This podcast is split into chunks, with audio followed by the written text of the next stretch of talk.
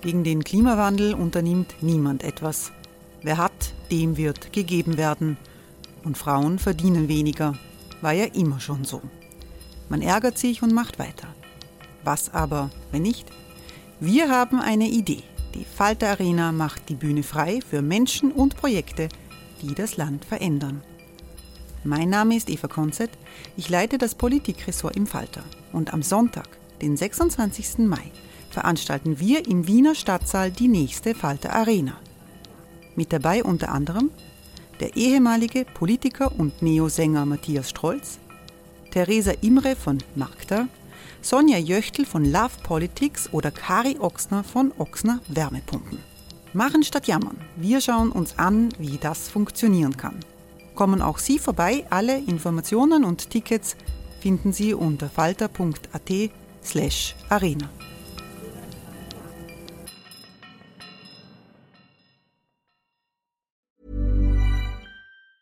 There's never been a faster or easier way to start your weight loss journey than with PlushCare. PlushCare accepts most insurance plans and gives you online access to board-certified physicians who can prescribe FDA-approved weight loss medications like Wigovi and Zepbound for those who qualify. Take charge of your health and speak with a board-certified physician about a weight loss plan that's right for you. Get started today at plushcare.com slash weight loss. That's plushcare.com slash weight loss. plushcare.com slash weight loss.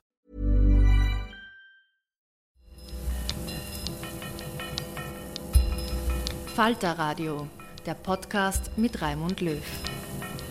Sehr herzlich willkommen zum zweiten Teil des Falterradios für Donnerstag, den 25.10.2018.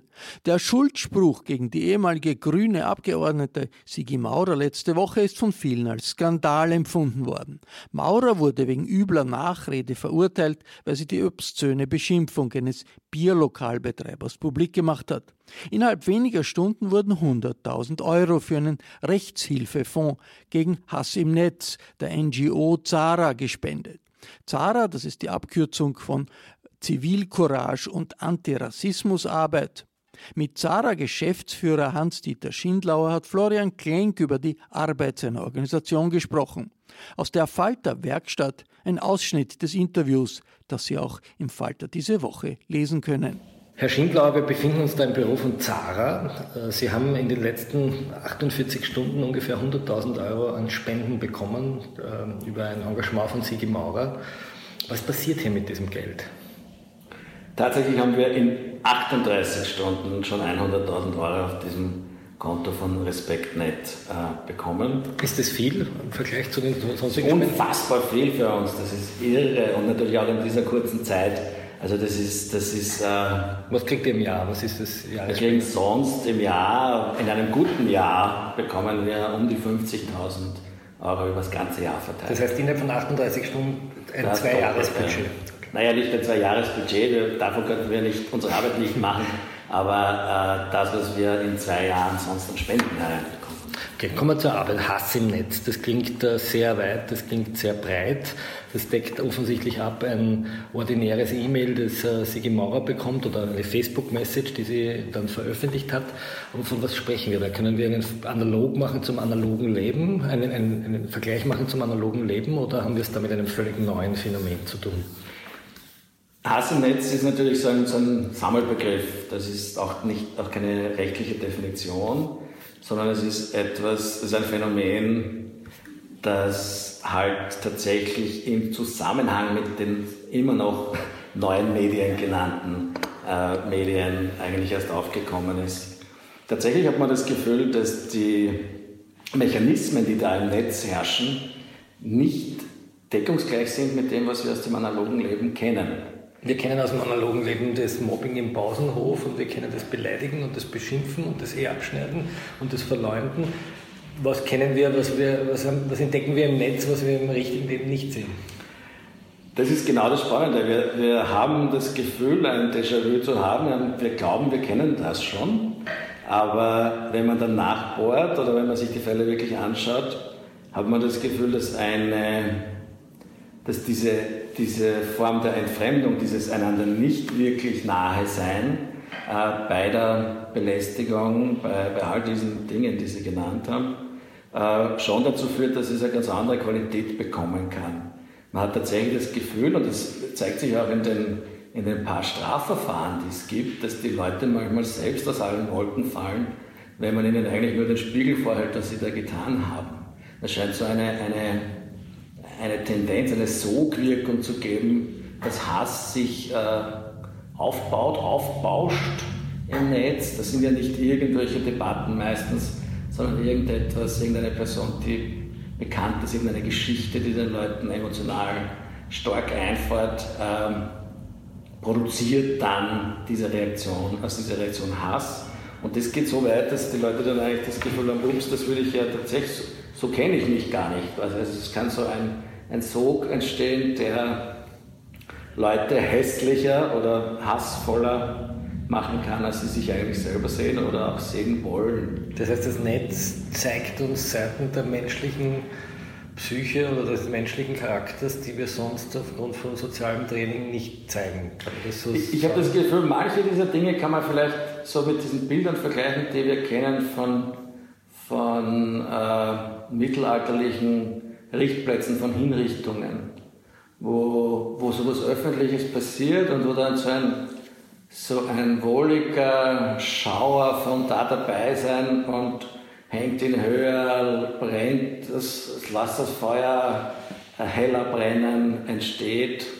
Und dass eigentlich auch Leute sind, die sozusagen als ganz normale Nachbarn da irgendwie zuerst zusammenkommen und da erst, erst in der Dynamik dann etwas entsteht, was uns, was uns dann doch recht, recht abschreckend dann letztlich, wenn man es dann von der Distanz wieder betrachtet, recht abschreckend entgegenkommt. Das ist, glaube ich, das, was hier passiert, dass so ein Aufschaukeln, ein, quasi ein Blutrausch äh, im Netz äh, sehr schnell. Und wenn ich es richtig hochkommt. verstehe, kann ich aus dieser Masse, die sich da bildet, die Hetzmasse, wenn man es mit Canetti nennen würde, auf einmal mir einen Einzelnen auch wieder herauspicken und seine Fratze dann sozusagen zeigen, wenn ich das richtig, wenn ich das richtig verstehe.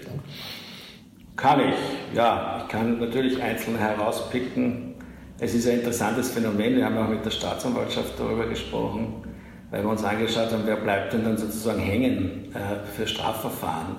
Wen fischt denn sozusagen dann aus diesem Netz, mit dem Netz des Strafrechts sozusagen äh, hier das System wieder ab? Und da haben wir auch die Information bekommen, dass unser Gefühl gestimmt hat, dass die, die letztlich auch diese Grenzen des Strafrechts überschreiten, im Netz eine ganz eigene Gruppe sind, die, die die sonst in keiner Kriminalstatistik auftauchen würden. Sie sind sozusagen überdurchschnittlich alt, äh, sind überdurchschnittlich viele Frauen dabei. Äh, jetzt im Vergleich zu allen anderen Delikten, die es gibt. Von wie viel Prozent Frauen reden wir da? Das haben Sie mir nicht gesagt, das ist sozusagen äh, auch nicht, wird nicht so klar äh, festgehalten, aber das ist so eine, eine Einschätzung einfach. Das ist auffällig viele Menschen jenseits der, jenseits der 30 und 40 sind, die dann hängen bleiben.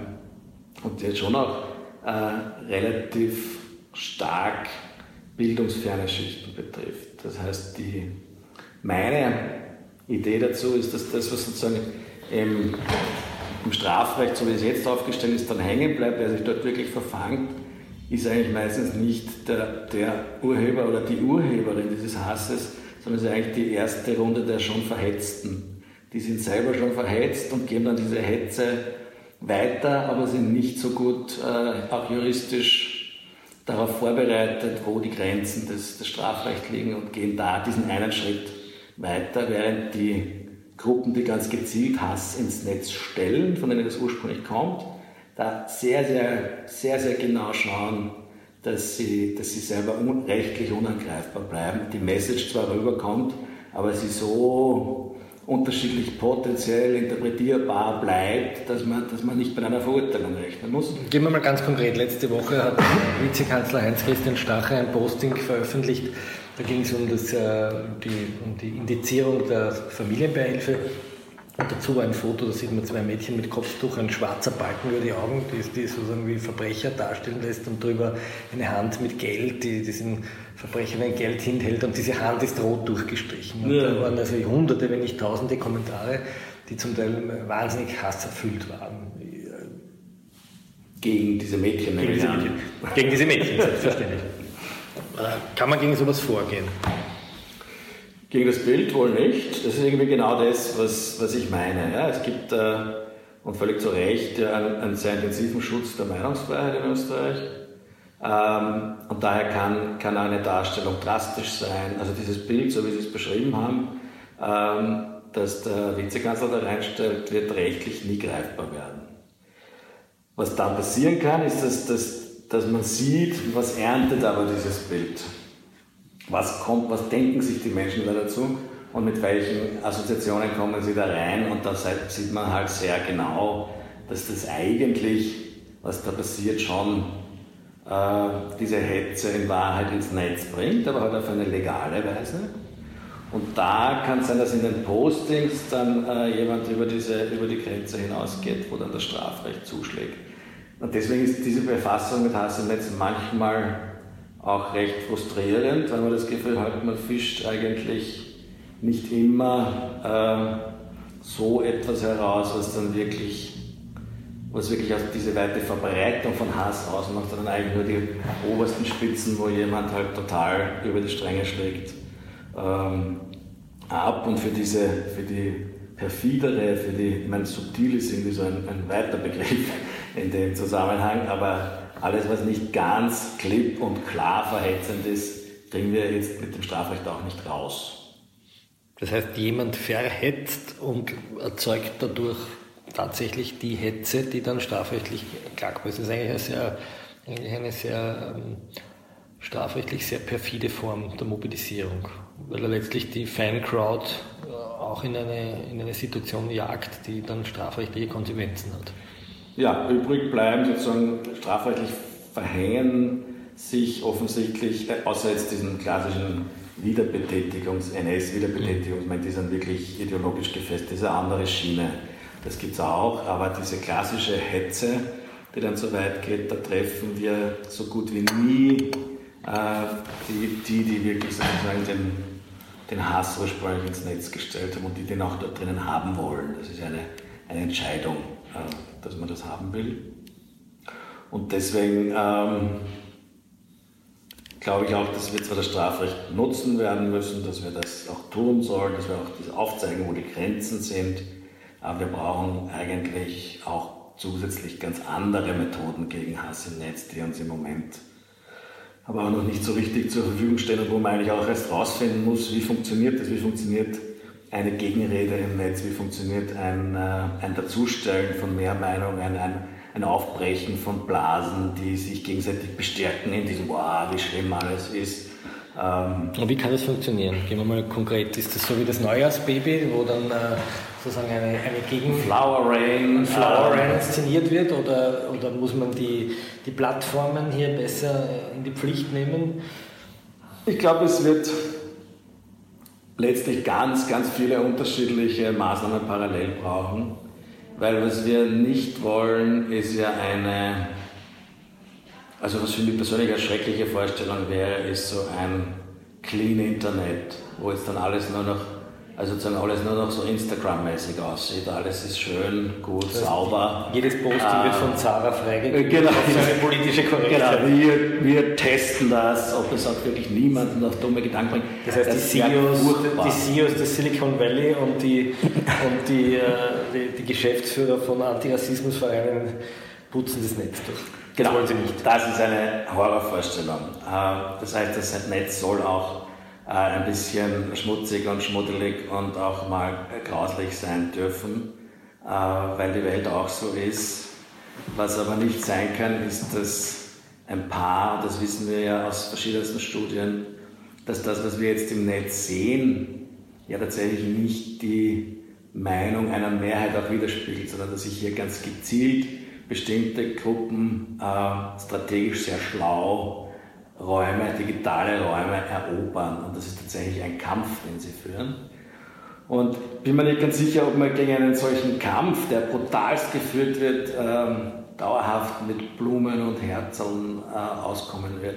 Ich glaube, dass das eine schöne Möglichkeit ist für solche Dinge wie, wie beim Neujahrsbrief. Das finde ich ganz großartig, die Initiative. Aber es ist natürlich wahnsinnig anstrengend, sowas zu organisieren, für die vielen, vielen Fälle, die vorkommen. Und äh, es ist wahrscheinlich mittelfristig auch zu schwach gegen dieses gezielte Aufstacheln von ganz ähm, Hey, it's Ryan Reynolds, and I'm here with Keith, co star of my upcoming film, If, only in theaters, May 17th. Do you want to tell people the big news?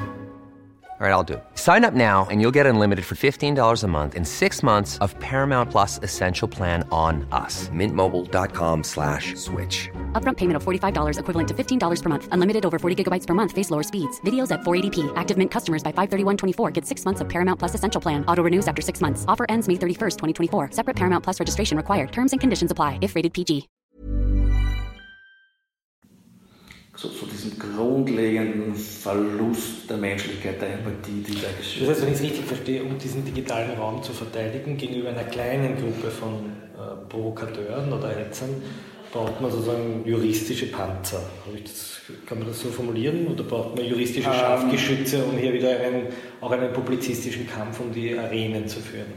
Ich glaube, man braucht juristisch das, was halt möglich ist. Ich glaube, hier sind auch die Grenzen des Rechts bald mal erreicht, wenn wir nicht wirklich wollen, dass die Meinungsfreiheit eingeschränkt wird. Ähm, da brauchen wir eine bestimmte Eingriffstiefe oder eine bestimmte Hasstiefe sozusagen, dass das Recht hier äh, funktionieren soll. Was wäre diese Tiefe? Persönliche Drohungen und... Das auf jeden, also ich glaube, da sind wir rechtlich bis auf diese die Lücke, die sich jetzt im Sigi-Maurer-Fall quasi auftut, äh, eigentlich ganz gut dabei. Also rechtlich, glaube ich, kann man nicht viel mehr tun. Wo, wo sind wir ähm, rechtlich? Wir sind bei der Bedrohung, wir sind bei der Verleumdung, wir, wir sind bei der offenen, beim Anstacheln von, von Gewalt, von Hetze, also zu, zu, zu, Hass oder zu, zu Gewalt. Wir sind bei ja, Aufruf zu mit Strafe bedrohten Handlungen. Äh, wir sind äh, auch bei der qualifizierten äh, Beleidigung. Sind das, eigentlich die Fantasien schon strafbar? Also sehr oft beklagen ja Frauen, dass jemand schreibt, ich wünsche, dass du vergewaltigt wirst. Ist das, wäre das schon ein, ein Aufruf zu Hass?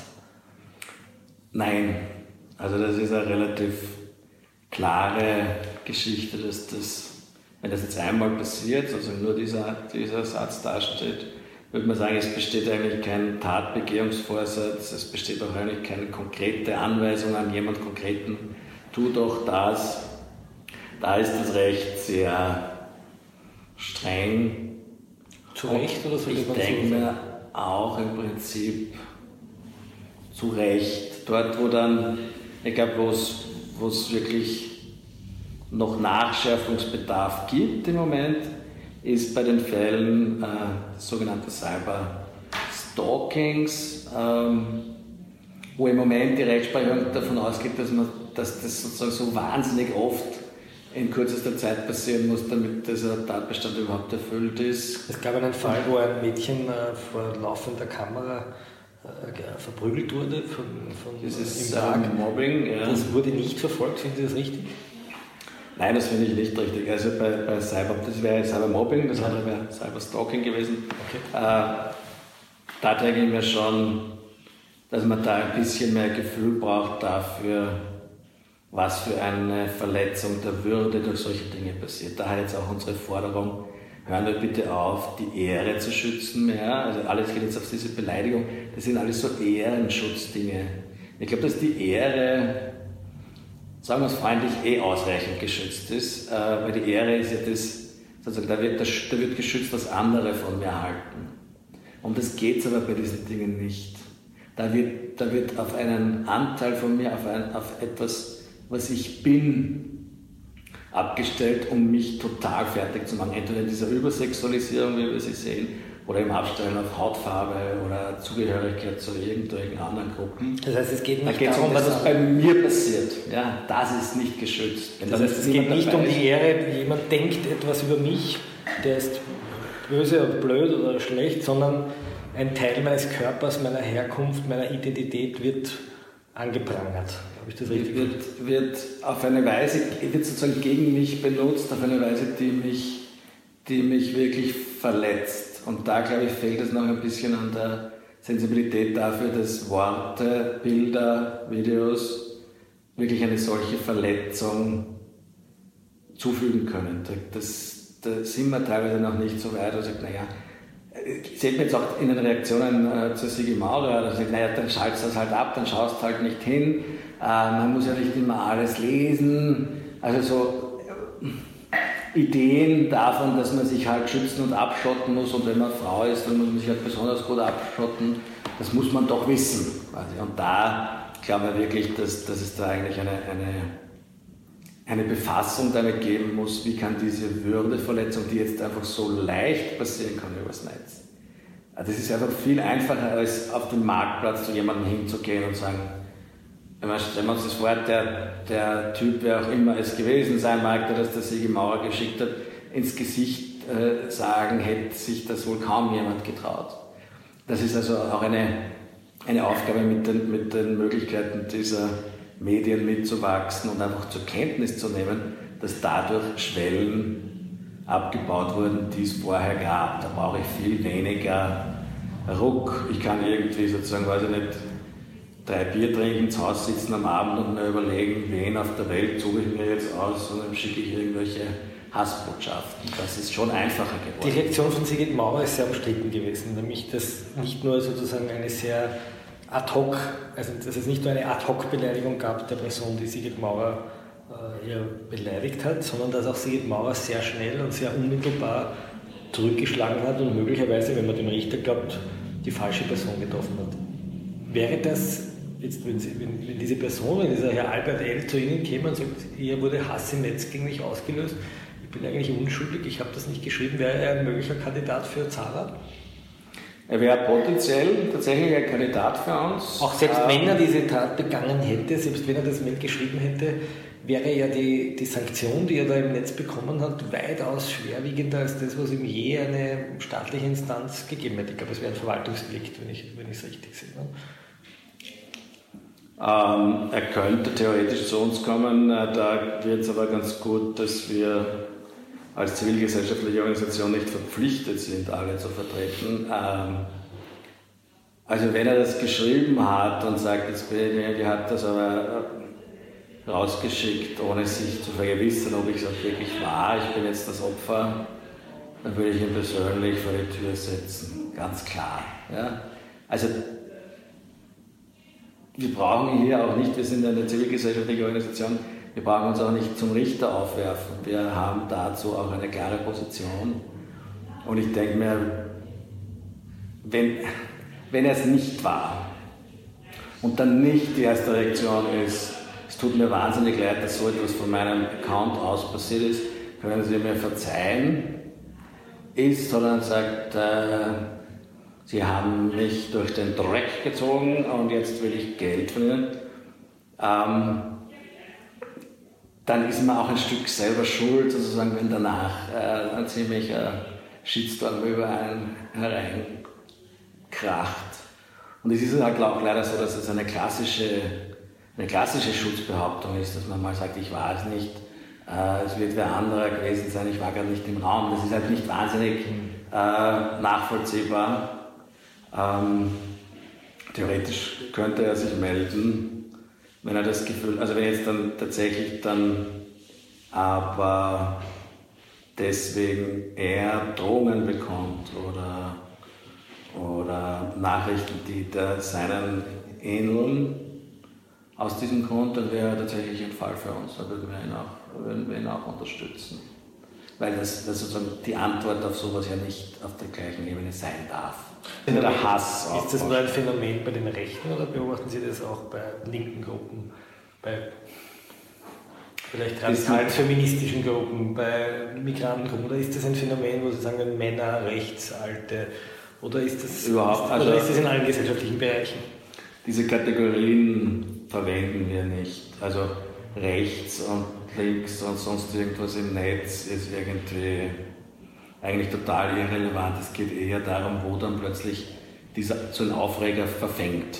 Ja, das, kann, das, das ist eben auch so schwer vorherzusagen.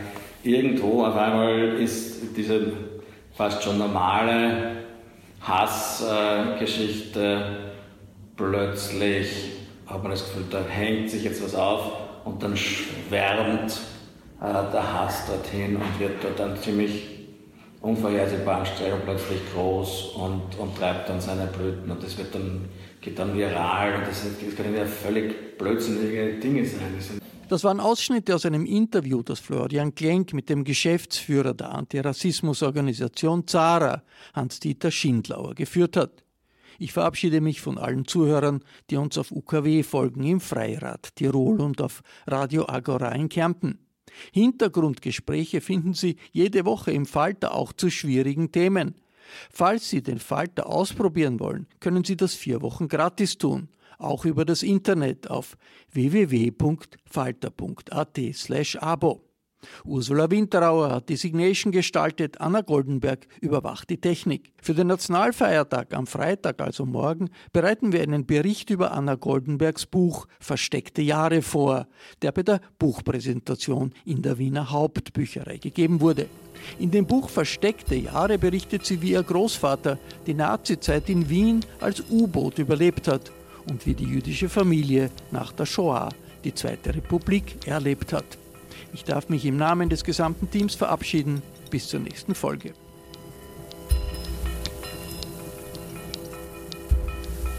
Sie hörten das Falterradio, den Podcast mit Raimund Löw.